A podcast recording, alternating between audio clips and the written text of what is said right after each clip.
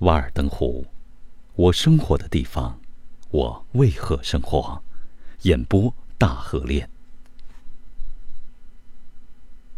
什么新闻？要知道，永不衰老的事件，那才是更重要的多。屈不欲派人到孔子那里去，孔子与之坐而问焉，曰：“夫子何为？”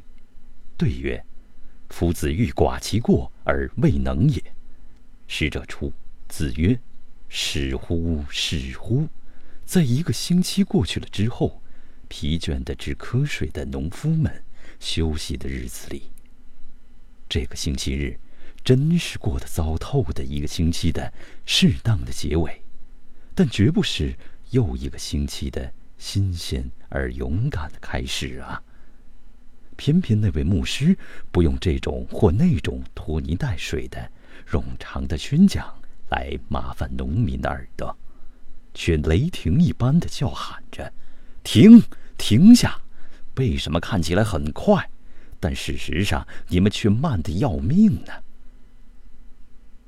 谎骗和谬见已被高估为最健全的真理，现实倒是荒诞不经的。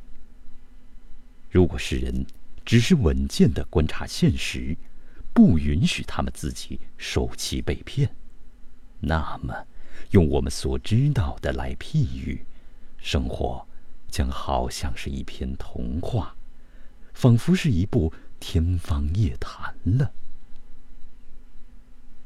如果我们只尊敬一切不可避免的，并有存在权利的事物，音乐和诗歌。便将响彻街头。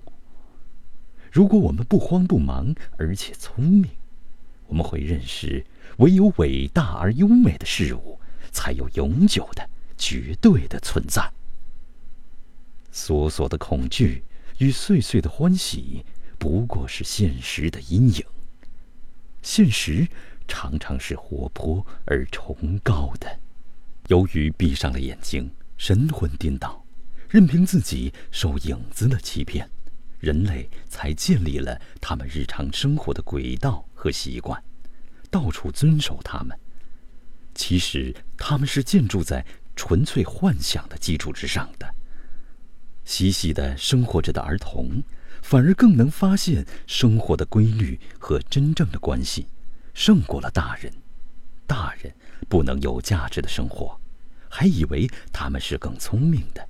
因为他们有经验，这就是说，他们时常失败。我在一部印度的书中读到，有一个王子从小给逐出故土之城，由一个樵夫抚养成长，一直以为自己属于他生活其中的贱民阶级。他父亲手下的官员后来发现了他，把他的出身告诉了他。对他的性格的错误观念，于是被消除了。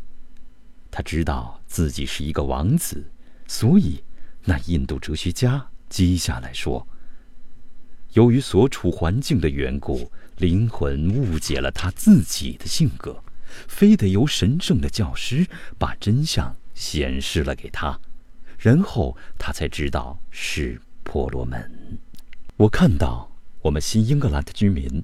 之所以过着这样低贱的生活，是因为我们的视力透不过事物表面，我们把似乎是当做了是。如果有一个人能够走过这一个城镇，只看见现实，你想，出水池就该是如何的下场？如果他给我们一个他所目击的现实的描写，我们都不会知道他是在描写什么地方。看看会议厅，或法庭，或监狱，或店铺，或住宅。你说，在真正凝视他们的时候，这些东西到底是什么？在你的描绘中，他们都纷纷倒下来了。人们尊崇飘摇疏远的真理，在那制度之外的，那在最远一颗星后面的，那在亚当以前的，那在末代以后的。自然，在永恒中是有着真理和崇高的。可是，所有这些时代、这些地方和这些场合，都是此时此地的。上帝之伟大，就在于现在伟大。时光尽管过去，它绝不会更加神圣一点的。只有永远渗透现实，发掘围绕我们的现实，我们才能明白什么是崇高。宇宙经常顺从的适应我们的观念，不论我们走得快或慢，路轨已给我们铺好，让我们穷毕生之精力来意识它们。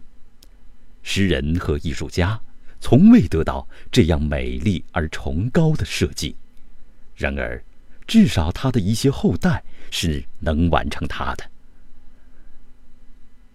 我们如大自然一般。自然的过一天吧，不要因硬壳果或掉在轨道上的蚊虫的一只翅膀而出了轨。让我们黎明即起，不用或用早餐，平静而又无不安之感。任人去人来，让钟去敲，孩子去哭，下个决心，好好的过一天。为什么我们要投降，甚至于随波逐流呢？让我们不要卷入在子午线浅滩上的所谓午夜之类的可怕急流与漩涡，而惊慌失措。熬过了这种危险，你就平安了。以后是下山的路了。神经不要松弛，利用那黎明式的魄力向另一个方向航行。像尤里西斯那样拴在桅杆上过活。如果汽笛啸叫了，让它叫得沙哑吧；如果钟打响了，为什么我们要奔跑呢？我们还要研究它算什么音乐，让我们定下心来工作，并用我们的脚跋涉在那些污泥似的意见、偏见。传统谬见与表面中间，这蒙蔽全地球的淤土啊！让我们越过巴黎、伦敦、纽约、波士顿、康科德，教会与国家，诗歌、哲学与宗教，直到我们达到一个坚硬的底层，在那里的岩盘上，我们称之为现实，然后说，这就是了，不错的了，在洪水。冰霜和火焰下面，开始在这地方建立一道城墙或一个国土，也许能安全地立起一个灯柱或一个测量仪器，不是尼罗河水测量器了，而是测量现实的仪器，让未来的时代能知道，谎骗与虚有其表曾洪水似的积了又积，积得多么深呢？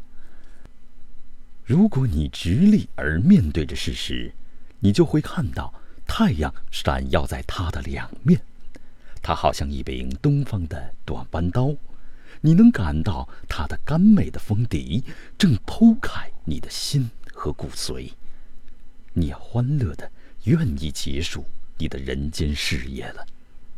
生也好，死也好，我们仅仅追求现实。如果我们真要死了，让我们听到我们喉咙中的咯咯声，感到四肢上的寒冷。好了，如果我们活着，让我们干我们的事物。时间只是我垂钓的溪，我喝溪水，喝水时候，我看到它那沙底，它多么浅啊！它的汩汩的流水逝去了，可是永恒留了下来。我愿饮得更深。在天空中打鱼，天空的底层里有着石子似的星星。我不能数出一来。我不知道字母表上的第一个字母。我常常后悔，我不像出生时聪明了。智力是一把刀子，他看准了，就一路切开事物的秘密。我不希望我的手比所必须的忙得更多些。我的头脑是手和足，我觉得我最好的官能都集中在那里。我的本能告诉我，我的头可以挖洞，在这些山峰中挖掘出我的道路来。我想那最富有的矿脉，就在这里的什么地方？用探寻藏金的魔杖，根据那升腾的薄雾，我要判断，在这里我要开始开矿。